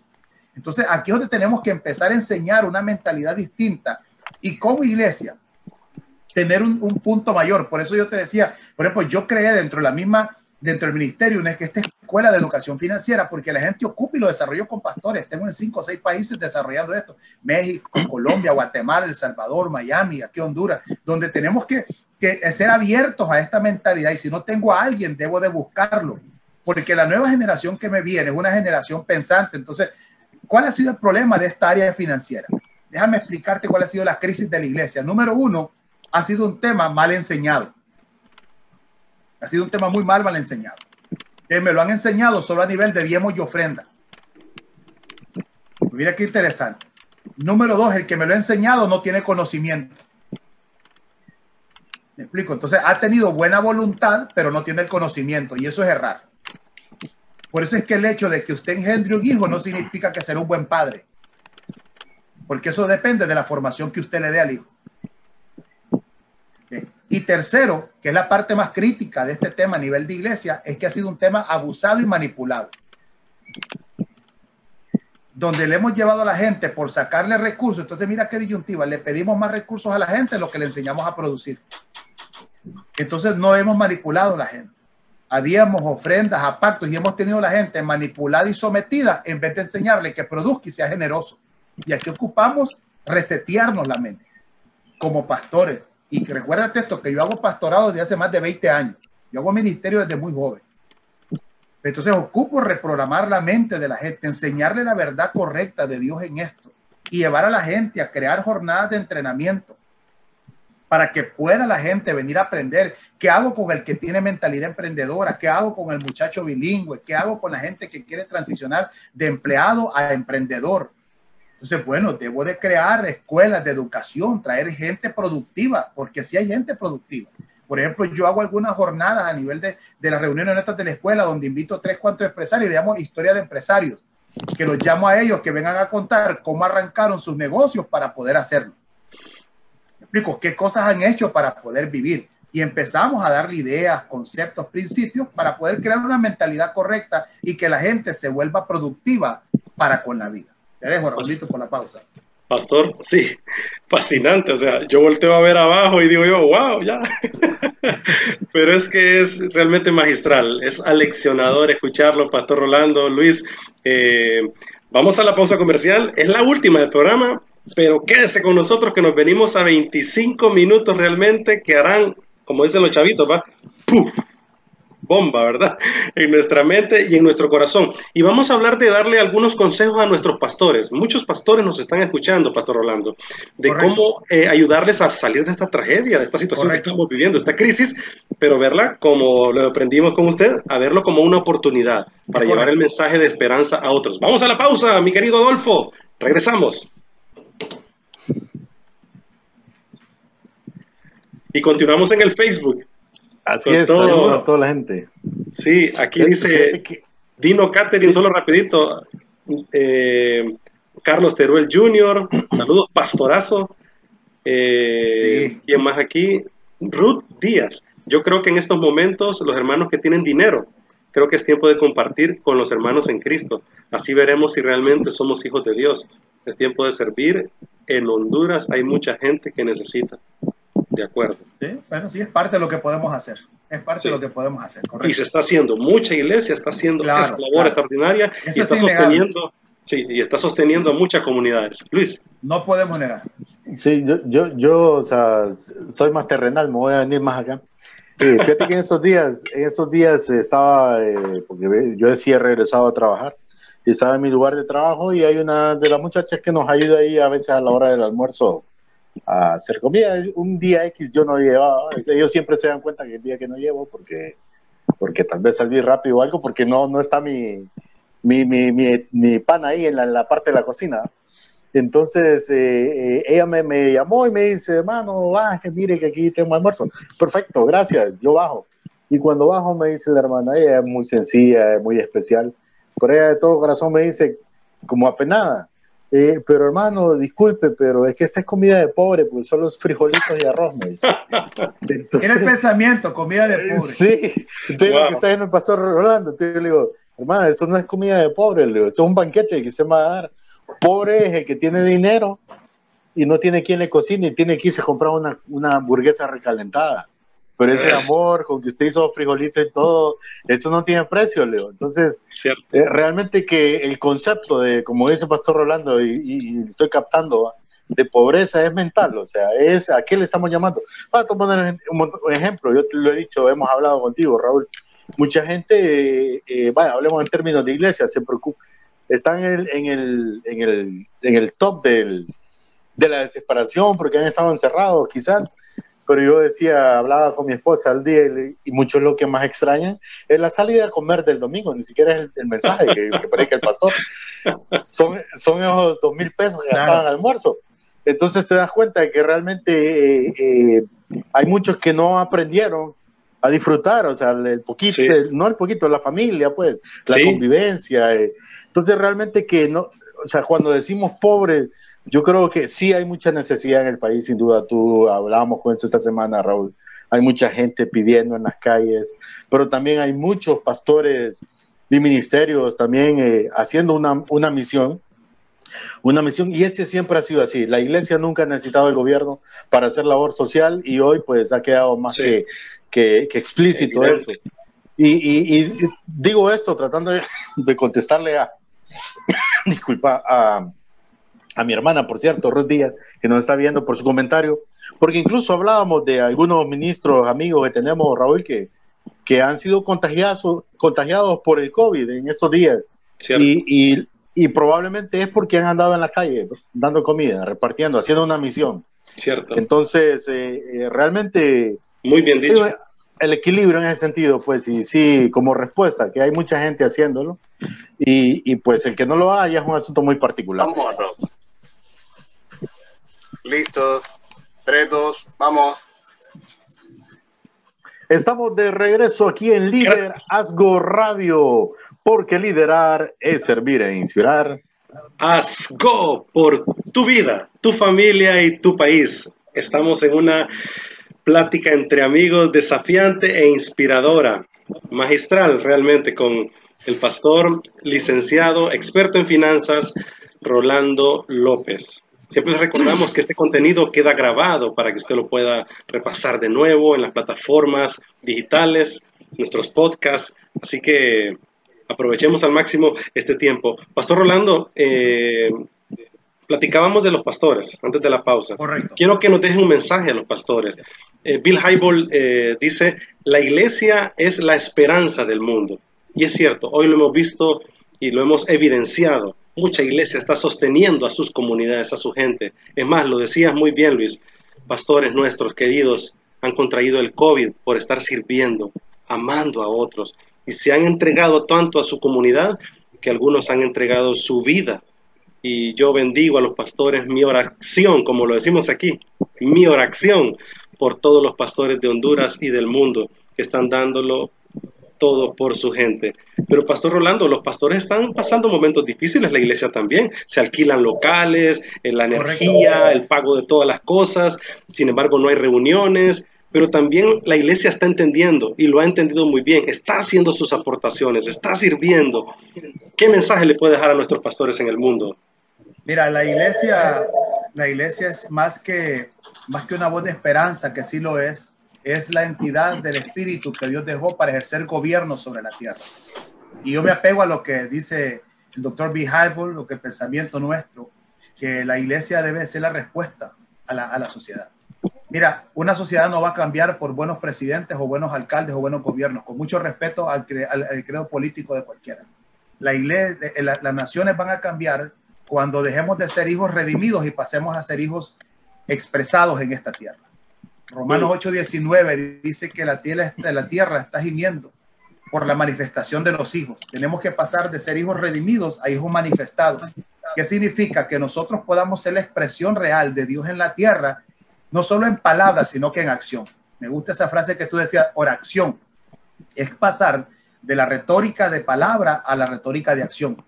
Pero la acción con una mentalidad correcta. La acción con un, con un desafío de vida para poder generar cambios de transformación, no solo históricos, sino que hacer, dejar legado por generación. Porque podemos dejar buenas historias, pero no podemos dejar legado. ¿Cuántas veces nos sentamos y podemos compartir bonitas historias de la iglesia, pero no dejamos legado? Y aquí, mm. porque lo único que va a trascender de, de las generaciones serán, va a ser un legado que podamos trabajar por él. Y yo creo que como ministros estamos llamados a hacer una labor integral en la vida de los creyentes, en la vida de los hijos de Dios. Eh, y aquí es donde podemos tener que empezar a, a tener una mentalidad más abierta, ¿verdad? Eh, poder empoderar, poder instruir, poder formar a, las personas que forman parte de nuestras entidades, que son parte nuestra, que Dios nos las ha asignado, ¿verdad? Y aún nosotros ser abiertos a la labor no de una congregación, sino del cuerpo de Cristo. Porque los hombres no estamos matriculados con nadie, estamos, somos del reino. Es más, yo no soy ni evangélico ni soy cristiano, yo soy de Cristo. Sí. Tenemos que romper esos esquemas que nos cierran, que como yo no soy eh, eh, de, de Raulito, yo no puedo colaborarle, mi amado. Tenemos que romper esas mentalidades y como pastores, como ministros, tenemos que ser abiertos para poder buscar las herramientas correctas y poder llevar a los nuestros a un crecimiento integral de vida, donde no solo seamos buenos para recitar la Biblia, sino que seamos buenos para una expresión de vida en tiempo real. Mm, Escúchame esto, en tiempo real y en el aquí y en el ahora. O sea, eh, bajemos lo celestial a lo terrenal la vida eterna no está ligada a, vida después de muerte. La vida eterna es la vida que Dios diseñó en la eternidad para los hombres y es vida en abundancia y es reinar en la tierra. Por eso es que ustedes hemos sido conformados, Apocalipsis 5, hemos sido conformados reyes y sacerdotes. Reyes es gobierno de tierra, sacerdotes es ministrar a Dios en la tierra. Entonces, aquí es donde tenemos que aprender a tener una mentalidad mayor y crear jornadas de equipamiento. Aquí volvemos al punto que tú decías, Luisito, y con Luisito nos conocemos hace tiempo, nos escuchamos en un lugar particular y hemos hablado siempre, o sea, la formación es básica en el ser humano. Debemos de pasar de, de, pasar de mensajes y predicaciones a escuelas, a jornadas de edificación, jornadas de entrenamiento. Mira, y tenemos que vencer esa faceta. Tú predicas de un culto de milagros o dar ayuda, se te llenan los lugares, pero llamas a discipulados, entrenamientos y nadie te va. Entonces, aquí tenemos que aceptar dos cosas, Raúlito que hay gente que nunca va a ser poder en ser enseñada. Y esa gente siempre la tendrás limitada y con escasez. Y, no te, y debe tener mucha postura y equilibrio emocional en esto. Jesús dijo una frase muy interesante que te la voy a dejar con Marta María. Se acerca Judas a la puerta, ve que están derramando el bote de alabastro y Judas dice una frase muy emocional y muy sociológica. ¿Para qué derramarle ese, ese perfume al maestro? Mejor lo hubiéramos vendido y lo hubiéramos dado a los pobres. Porque ese tiempo, ese bote de perfume ese pichelito te costaba casi dos mil dólares. Entonces, humanamente se escuchó sensible, pero Jesús dijo, tranquilo, déjela que ella haga su parte, porque a mí nunca me van a tener, no, siempre me va a tener, pero a los pobres siempre los tendréis. El punto es que hay un momento que hay gente que nunca va a cambiar su vida porque no está dispuesta a enseñar, a ser enseñada ni a ser aprendida. Por eso es que tú tienes gente que tú le has dado consejería por más de 5 o 10 años y siempre siguen con las mismas cosas. Y, te cansas con él. Ay, Dios mío, ¿hasta cuándo, man? Y uno dice la frase, démosle de beber aceite, aunque sea. Un ja, metámosle un dron, porque te das cuenta que hay gente que nunca va a estar dispuesta al cambio. Pero tenemos un remanente, tenemos un grupo que sí quiere cambiar. Y a ese grupo es donde los pastores tenemos que tener esa sabiduría de Dios, de poder ser enseñados y poder de, crear estructuras. Es más, yo llamo esta frase agendas estratégicas intencionales que nos lleven a la gente al desarrollo correcto para la vida. Crear escuelas de educación productiva, escuelas de emprendeduría, crear escuelas de edificación del espíritu, jornadas de labor social, de proyección social, de ayuda, porque todas estas cosas tenemos que desarrollarlas. Y esa es la verdadera expresión de la iglesia en el reino. Esa es la verdadera expresión. Nosotros no estamos llamados a hacer únicamente culto, nosotros estamos llamados a hacer el culto. Quiere decir que el mensaje de hoy, más que nunca, ante esta pandemia y esta crisis, es que entonces dejemos de enfocarnos, como lo hicimos por tanto tiempo, en programas, en actividades, y nos volvamos a las personas. Ahí debe estar todo el recurso, Pastor Rolando. Es, es que tu mayor inversión no es en locales, nuestra mayor inversión es la gente. Ah, la iglesia no son, la iglesia no es locales, la iglesia no son auditores, la iglesia somos nosotros. Jesús dijo, este templo será destruido, pero ahora se levantará uno nuevo en tres días, que era él. Por eso es que la iglesia de Cristo somos nosotros. El apóstol Pedro dice que somos piedras vivas. Entonces la iglesia somos nosotros. ¿De qué hacemos en un local? Bueno, sencillo. Es la iglesia del Señor congregándose en un local. Eso es. Entonces, ¿qué tenemos que hacer? Nosotros como como pastores, como ministros, como líderes. Y eso es a cualquier creyente que quiera dejar un legado sobre la tierra, volvernos una expresión real y volvernos formadores integrales de la gente en palabra y en vida. Luis. aquí donde tengo que... Dime. Sí, Rolando, también, antes, de, que, de tu comentario, porque ya estamos en la etapa final y vamos a aprovechar al máximo estos 12, 15 minutitos que tenemos. solo ayúdanos, Pastor Rolando, antes de que Luis eh, aporte su, su parte ahorita, ¿qué pasos pueden ir dando, pasos prácticos los pastores ante las finanzas que se están recaudando ahorita, que pueden ser pocas o pueden ser muchas, pero hay que pensar hacia un futuro, que esto está hay mucha incertidumbre, pues, Pastor Rolando.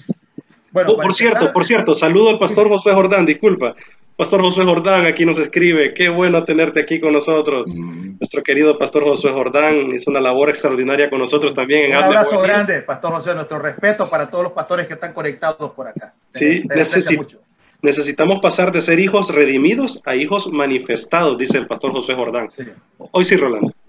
Mira, lo primero que hay que hacer es de sentarse a volver a rediseñar cómo estamos haciendo iglesia. Okay. Porque podemos hacer dos cosas. Mira, podemos estar haciendo congregación, pero no podemos estar haciendo iglesia. Interesante, ¿no? O sea, yo puedo estar tan enfocado en lo mío, pero no edificando a la iglesia del Señor. Porque la iglesia del Señor es llevar los hijos al entendimiento de Cristo y a la expresión de Cristo en esta tierra. Mm, y mm. congregación es poder estar haciendo únicamente la visión que yo creo que Dios me dio.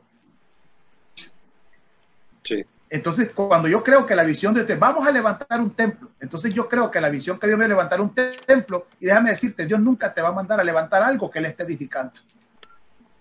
Los locales, los locales, amados, no sirven para reunir gente. O sea, ¿por qué yo alquilo un auditorio? Un local que lo dice auditorio porque yo no tengo un lugar más donde poder reunir 60, 80, 100 personas, entonces tengo que buscar un lugar neutro para poder hacerlo. Por eso es que se arrenda. Además, congregaciones salen, nacen de asignaciones. No todo mundo tiene la asignación de hacer congregación, pero una congregación nace de una asignación. Y en mm. esa congregación yo edifico la iglesia de Cristo. Entonces, ¿qué debo de hacer? Por, qué mucha gente está complicada financieramente? Porque se metieron a hacer actividades más terrenales que edificación de la iglesia de Cristo. Entonces yo tengo que enfocar mis recursos en la gente y tengo que tener un balance administrativo. Me explico, de poder invertir mis recursos correctamente. ¿Por qué? Porque es más poderoso, Raúl. Mira, más glorioso es lo que le vamos a enseñar a nuestros hijos que en qué lugar nos vamos a reunir yo puedo ir al patio de la casa de Luis y podemos reunirnos con tu hijo, con, con Raulito Junior, y nos podemos asentar a compartir cosas de, principios de reino, aspectos, conceptos gloriosos, pero no es el lugar que me lo determina, es la, la agenda intencional que tengo de enseñanza para ellos. O sea, es más gloriosa la impartición que le voy a dar a la gente que el lugar donde lo voy a hacer. Y aquí es donde hemos girado la vida nosotros. No es el aula, es el maestro. Me explico, no es el aula, es el maestro. Entonces aquí es donde tenemos que abrir nuestra mente y poder reestructurar nuestras congregaciones y poder enseñar desde la vida del espíritu, enseñar conceptos de liderazgo, escúchame esto, no organizacionales, porque nos hemos llenado de teorías organizacionales, pero no de principios de reino. Nos hemos llegado a hacer tantas estructuras organizacionales que hemos manejado más la iglesia como una Toyota que como una iglesia verdadera del reino. Debo de darle, rediseñar todo esto y apegarme al verdadero diseño de Dios para los hombres.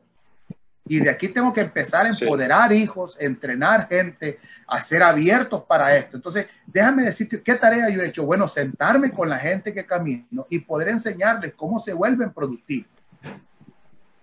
Y entender, bueno, ahora les enseño una mentalidad distinta. No estamos trabajando ni por diezmos ni por ofrenda. Yo les enseño que la vida de los hombres tiene que ver con generosidad entonces, bueno, yo definí algo muy particular y déjenme compartírselo con ustedes. Para mí hay tres principios que un hijo de Dios, por los cuales un hijo de Dios tiene que prosperar en la tierra. Número uno, para expandir el reino. Número dos, para bendecir a los tuyos. Y número tres, para bendecir a otros.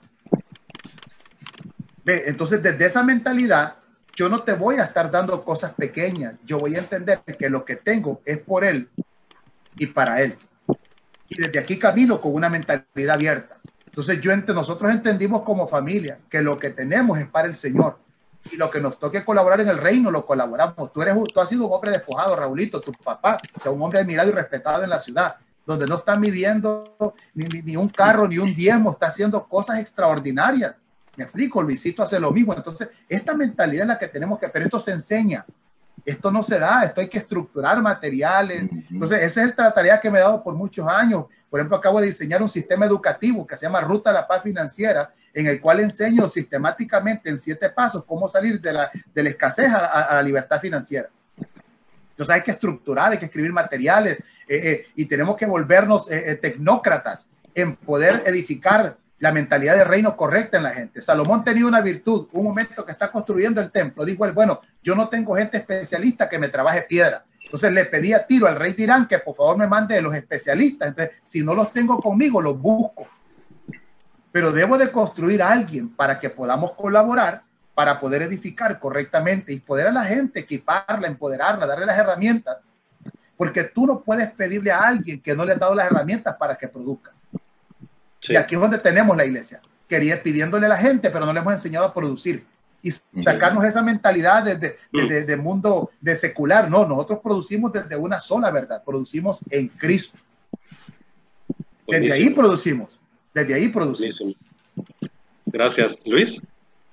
No, definitivamente, Raúl, es totalmente revelador y lo que el pastor eh, Rolando López nos expone el día de hoy. Yo, más que todo, mi comentario va hacia las personas. O sea, número uno, como dice la palabra, no nos cansemos de hacer el bien. probablemente todo esto es tan revelador que a veces en nuestra humanidad, en nuestra carne, eh, como que tendemos a pasar por un filtro y decimos, wow, mi congregación, mi pastor. Alguien pudo haber pensado así en esta tarde, pero no se trata de eso. O sea, solo digo, en algún momento recuerdo en un evento de músicos, para que nadie sienta así como, alguien le preguntó al bajista Abraham Laboriel, que es uno de los mejores bajistas del mundo. Sí, sí. Eh, eh, un músico le dijo, fíjate que en mi iglesia no me dejan tocar de esta manera porque es una iglesia de corte conservador. ¿Qué hago? Me tengo que cambiar para desarrollar lo que Dios me dio. Entonces, Abraham Laboriel, con mucha sabiduría, le dice, eh, todos, las familias somos diferentes, le dice. En mi casa probablemente nos acostamos a las 8 de la noche, o en otras casas a las 12, unos almuerzan en el comedor juntos, otros en cada habitación porque llegan tarde. Pero en el fondo le dice, tú no puedes cambiar tu familia solo porque hacen algo que no te gusta. Entonces, si Dios te asignó a un lugar, hay momentos, si Dios te lo revela, hay momentos, si Dios te lo revela y realmente hay que hacerlo por alguna razón, está bien. Pero si no es de esa manera, Dios te asignó a ese lugar y todo lo que hoy recibiste únicamente es para llevarlo a cabo en el lugar donde nosotros estamos y donde nosotros nos desarrollamos. Y sobre todo, amar a nuestros pastores, Raúl. O sea, yo creo que a veces Cierto. Eh, estamos tan, te digo, lo, lo, lo, lo social nos abruma, los abruma tanto que, terminamos haciendo lo mismo hacia el liderazgo de la iglesia. Y, yo creo que tenemos, en eso sí tenemos que separar, como te decía la vez pasada, o sea, a veces cuando hablamos en términos de autoridad, de someternos, cuando hablas de autoridad espiritual, Dios es de una línea. Cuando se trata de terrenal, hay lineamientos diferentes y la Biblia los tiene estipulados. Hay cosas que tienen que, que dar ciertos frutos.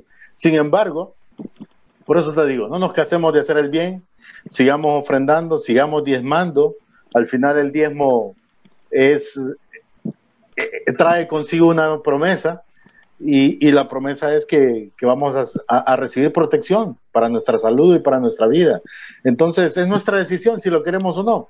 Tampoco hay condenación, pero sí, por eso lo digo y cierro con esto, Raúl, porque me voy a enredar en muchas cosas. No nos cansemos de hacer el bien, que a su tiempo vamos a cegar si no desmayamos. Buenísimo, Luis. Pastor Rolando, compártanos lo que pues tiene para eh, animar, inspirar, desafiar a los que nos están escuchando. Hay padres de familia ahorita en momentos difíciles que tienen que tomar decisiones cruciales hacia el futuro. Eh, hijos también que quieren ayudar a sus papás en la economía familiar.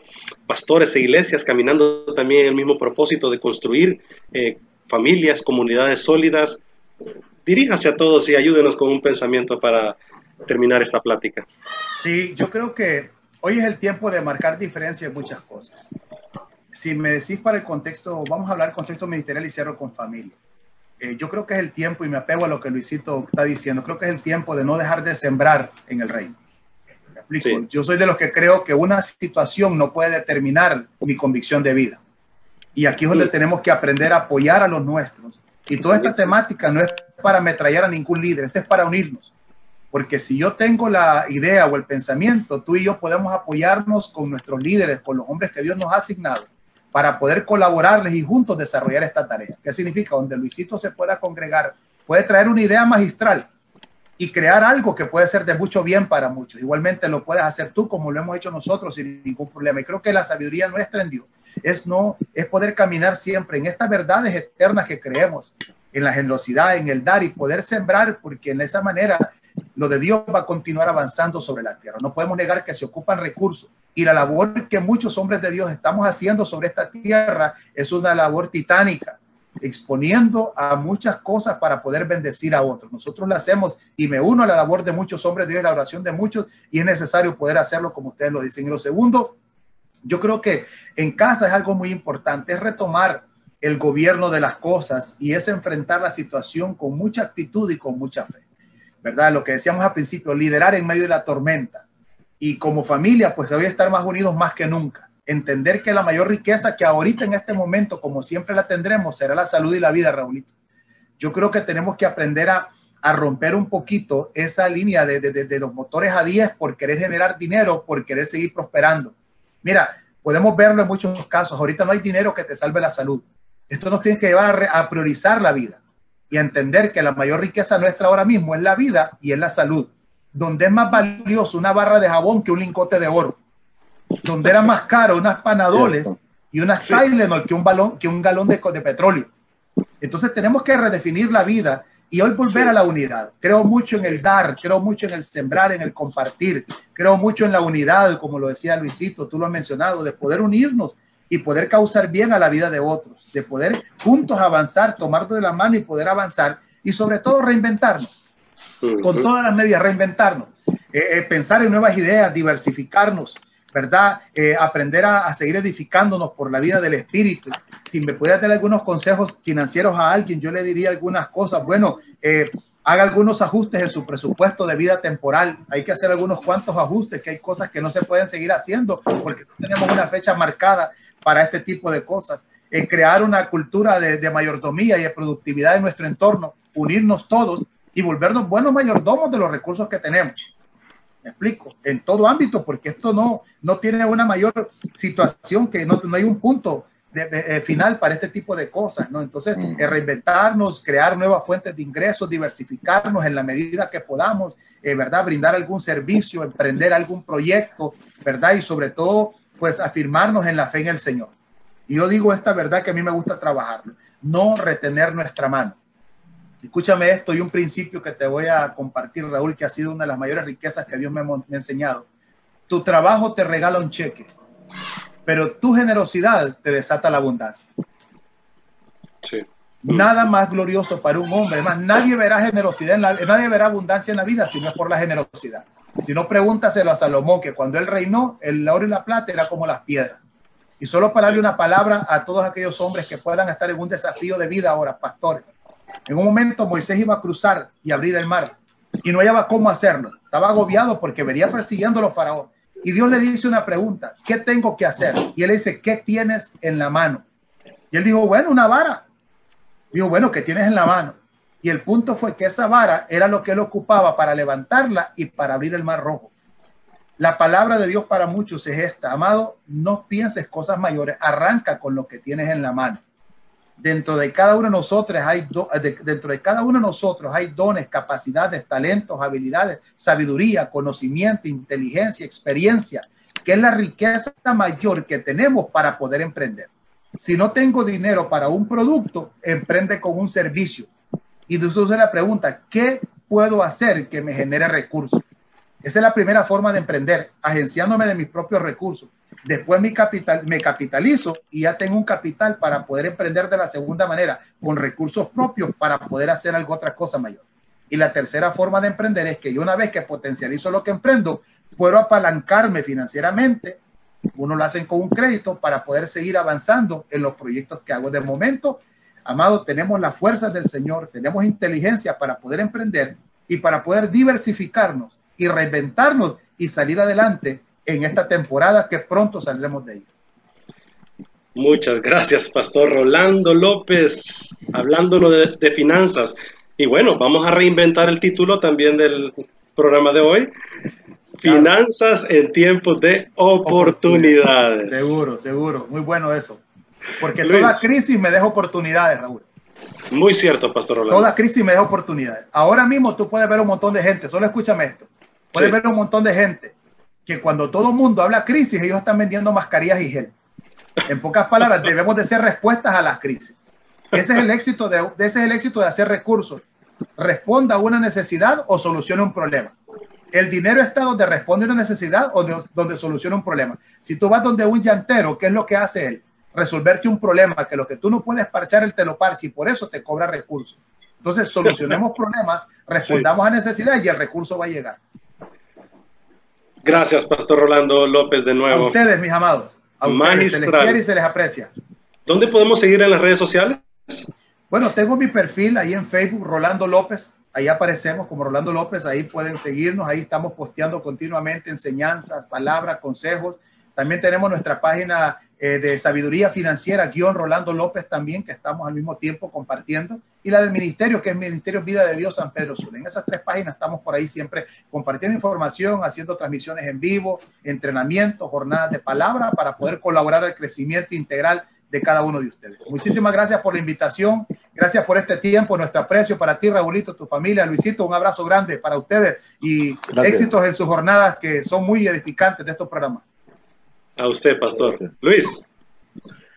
Así es, mi estimado Raúl, el tiempo se nos ha ido esta tarde. Sí, yo, solo, yo, yo solo termino con un mensaje para todos aquellos, porque hay una realidad que estamos viviendo, para todos aquellos que por alguna una, de una u otra razón eh, tienen algún familiar o algún ser querido contagiado con este coronavirus, eh, que traigan paz a sus corazones, que recuerden ese texto que para mí es rema en estas situaciones de Juan 1.9. O sea, que no haya condenación ahí en sus corazones ni en su mente, porque recuerden que Satanás es ahí donde ataca y la gente eh, entra en condenación, Raúl, y cuando no tiene esta revelación de reino, como decía el pastor Rolando. Entonces, eh, que no estén pensando que hicieron mal, que pecaron o que no pecaron, porque la gente empieza a hacerse esas preguntas. ¿Y qué habré hecho para que esto pase?